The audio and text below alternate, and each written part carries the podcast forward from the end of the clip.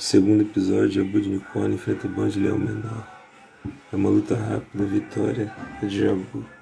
Os cavaleiros foram enviados para várias partes do mundo para treinar para Mitsumasa Kido. Porém, após seis anos, ele falece subitamente. Sua neta Saori Kido promove a Batalha Galáctica, que é um torneio pela armadura de ouro de Sagitário. Seiya chega no Japão, onde está acontecendo o torneio, e fala com Saori sobre sua irmã Seika, que foram que foram no passado separados por serem órfãos. Jabu interrompe Saori e Seiya. Jabu luta com Seiya e ambos se atacam, mas o poder de Seiya é superior e Jabu logo percebe. Saori diz a Seiya que não sabe para Deus de Seika e diz a ele que ele, se ele participar do torneio será visto por todo mundo e será mais fácil encontrar sua irmã. Seiya então decide entrar no torneio.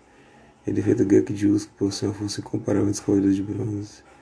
Eles trocam vários golpes, aparentemente Gek era leigo sobre Cosa. Um descuido de ser e pega seio e enforca. Sua técnica era tão poderosa que ele é capaz de matar um urso. No momento de perigo extremo, Sei se lembra o treinamento com Marin, que o ensina que deve sempre explorar contra o fraco adversário.